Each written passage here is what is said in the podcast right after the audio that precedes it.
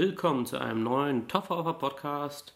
Dieses Mal im Angebot Crimson Peak, der neue Film von Guillermo del Toro mit den Schauspielern Mia Wasikowska in der Hauptrolle, Tom Hiddleston, Jessica, Ch Jessica Chastain und Charlie Hunnam. In dem Grusel-, Fantasy-, Romanzen-, Horror-Filmchen geht es um die Figur der Mia Wasikowska, die als Tochter eines relativ wohlhabenden Mannes äh, aufwächst. Die Mutter existiert nicht, ist nicht da, verstorben, keine Ahnung, ist äh, was, was sie dann im Film rausbekommt, was da genau los ist. Auf jeden Fall wächst sie eben äh, so auf als recht sehr behütetes Kind und will aber Autorin werden. Aber hat halt Schwierigkeiten, ernst genommen zu werden. Vielleicht auch, weil sie als Frau schreibt und das in der Zeit einfach noch ein bisschen äh, verlacht wird. Obwohl die wirkliche Epoche hier nicht wirklich sehr re real ist oder eine wirkliche Rolle spielt. Also es ist eher ein Kostümfilm, aber der Kostüme wegen und nicht deswegen, weil man sagt, diese Epoche hat jetzt irgendwas mit der Handlung zu tun. Es sieht einfach nur alles ein bisschen besser aus in der Zeit, wenn man einen Grusel-Horrorfilm drehen will im klassischen Stil. Jedenfalls ist ihre Figur damit relativ unzufrieden, dass sie als Autorin nicht ernst genommen wird. Und dann trifft sie in ihren reicheren und besseren Kreisen plötzlich Thomas Sharp. Das ist ein Engländer. Das Ganze spielt in Amerika, muss man vielleicht kurz sagen, zu Beginn. Und Thomas Sharp ist ein Engländer und da ist von Anfang an eine gewisse Verbindung da. Sie mag seine Leidenschaft.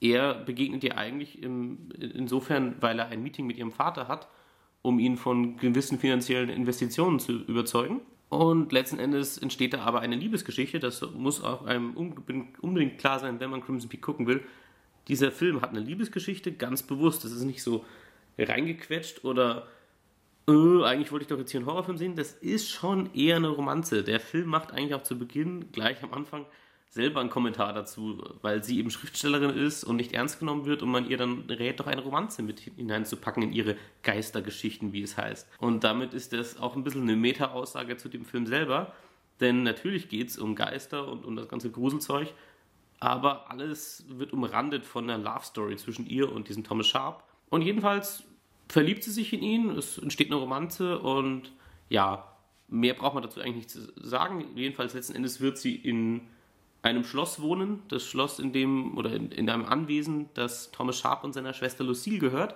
Lucille gespielt von Jessica Chastain.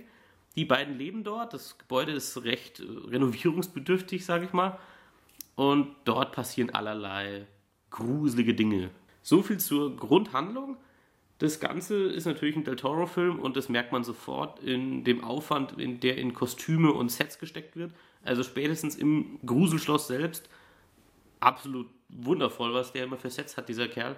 Also da wird wirklich Arbeit reingesteckt bei dem. Das ist, ein, ist auch was, wofür er wirklich bekannt ist, wenn man sich Pans Labyrinth anguckt, wo das auch ganz extrem ist.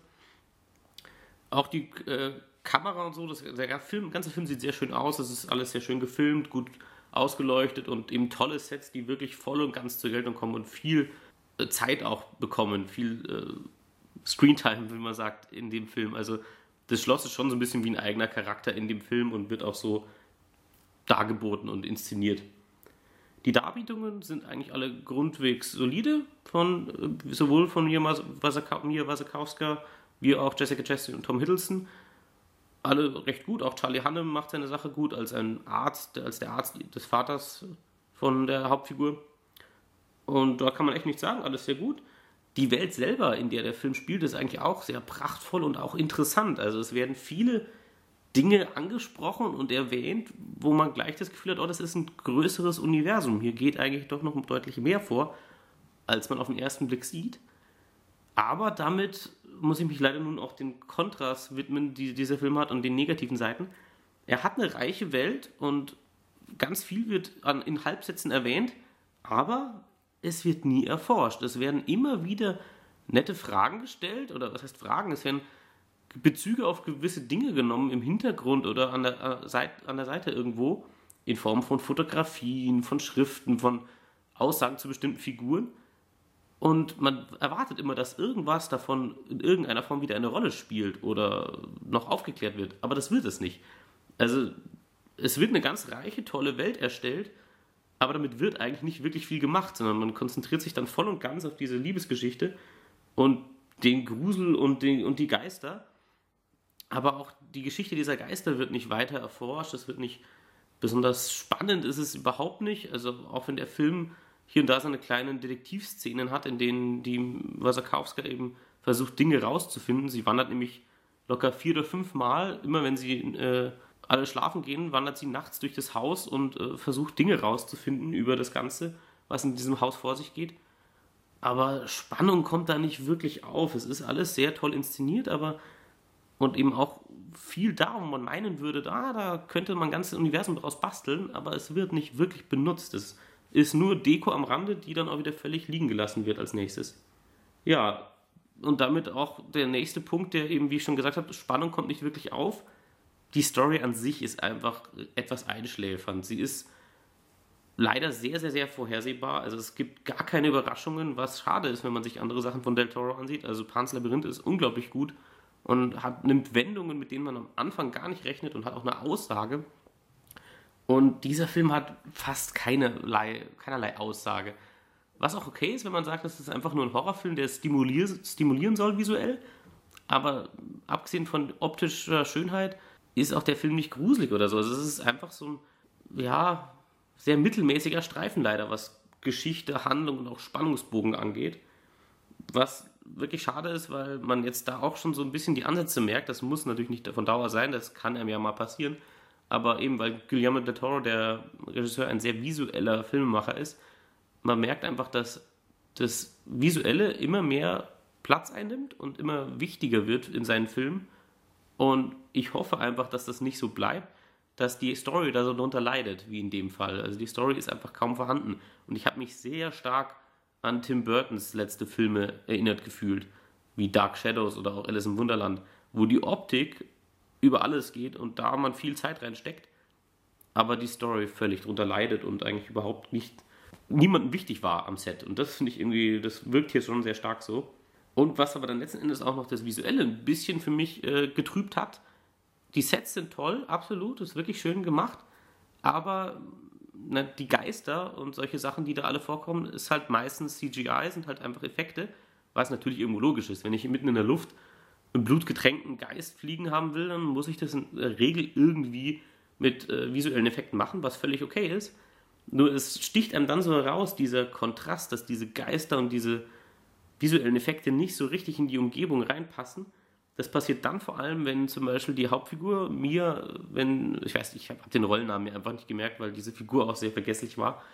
Also Wasakowska läuft zum Beispiel durch Schloss, sieht einen Geist, der aus dem Boden raussteigt, komplett alles CGI und dann dreht sie sich um und rennt weg von dem Geist und im Hintergrund von ihr sehen wir den Geist auf sie zukrabbeln und da nimmt man dann, so wie es zumindest aussieht, äh, einfach einen Komparsen, der irgendwie zurechtgemacht wird und unscharf im Hintergrund herumläuft. Das ging mir ein, zwei Mal so, dass man sowas sieht. Und das ist dann so schade, weil man dann im Hintergrund, das wirkt real, das wirkt auch deutlich unheimlicher, aber diese im Vordergrund vollkommen animierten Geister, das ist halt irgendwie, das, das beißt sich dann, wenn man diesen Kontrast setzt und ab und zu wieder Komparsen hernimmt. Das sind die deutlich gruseligeren oder, oder intensiveren Momente, aber die werden immer nur zum Auftakt oder zum Abklang von so einem Schockmoment genutzt. Und das ist einfach echt äh, ja, schade, dass sich das dann so beißt und nicht so richtig zusammenpasst. Auch was den Stil angeht, muss man noch was sagen, ist der Film auch sich selber nicht so ganz einig, was er haben will. Also so wie sich auch Effekte und äh, Kostüme und, und Kulissen da ein bisschen schlecht miteinander vertragen, ist auch die Art des Films irgendwie sich nicht so ganz klar. Also Del Toro hat natürlich gerade wenn man wieder an Pans Labyrinth denkt, oft sehr märchenhafte Geschichten und dann kommt aber doch ein bisschen Brutalität und auch äh, Gore mit rein. Und das ist auch, das war in Pans Labyrinth auch so, nur da wurde es effektiv genutzt, um zum Beispiel eine Figur unsympathisch zu machen, zu sagen, das ist ein ganz brutaler, böser Mensch und deswegen lassen, den, lassen wir den was sehr Brutales machen. Das machte zum Teil auch, ohne um was vorherzunehmen, vorwegzunehmen, in Crimson Peak auch hier wird das getan. Nur hier sind die Szenen so einzeln und, und, und so auf eine gesamte Filmlänge von zwei Stunden ver verteilt, dass es irgendwie sich beißt. Also am Anfang haben wir einfach gefühlt 20 Minuten lang eine ganz seichte, also wirklich sehr, sehr seichte Romanze. Also auch keine besonders originelle oder gute, sondern einfach eine ganz, ganz ruhige, fast einschläfernde Liebesgeschichte von der wir auch zu jedem Zeitpunkt wissen, was als nächstes kommt im Grunde. Und dann kommt ein extremer Schockmoment, wo wirklich, blöd gesagt, Schädel eingeschlagen werden. Und das eben wieder mit diesen, sehr, mit diesen plastischen Sachen, die Del Toro irgendwie in seinem Team hat. Diese Leute, die, ja, wie bei Pan's Labyrinth eben auch schon echt unglaublich gut darin sind, eingeschlagene Schädel zu zeigen, was echt uh, eklig aussieht und man wirklich ein bisschen äh, blinzelt und das nicht so richtig sehen will. Und dann geht es wieder eine Stunde locker, völlig seicht dahin mit ge gelegentlichen CGI-Gruseleffekten, die aber nicht wirklich gruselig sind, wie gesagt. Und äh, dann wird es einfach die letzte Viertelstunde nochmal äh, ein bisschen heftig.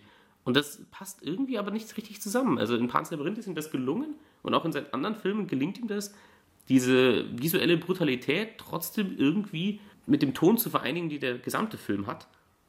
Aber hier wirkt es einfach nur so, als wenn er sagen würde, ach ja, das, dafür bin ich ja auch noch bekannt, das sollte ich auch noch reinpacken in den Film. Da, habt ihr auch noch ein bisschen was zum Gucken, was blutige Szenen angeht. Aber eigentlich möchte ich hier eine ganz sanfte Liebesgeschichte erzählen. Man versteht eben einfach nicht, was der Film wirklich sein will. Und das ist im Ton für mich einfach inkonsequent, was, wie der Film verläuft.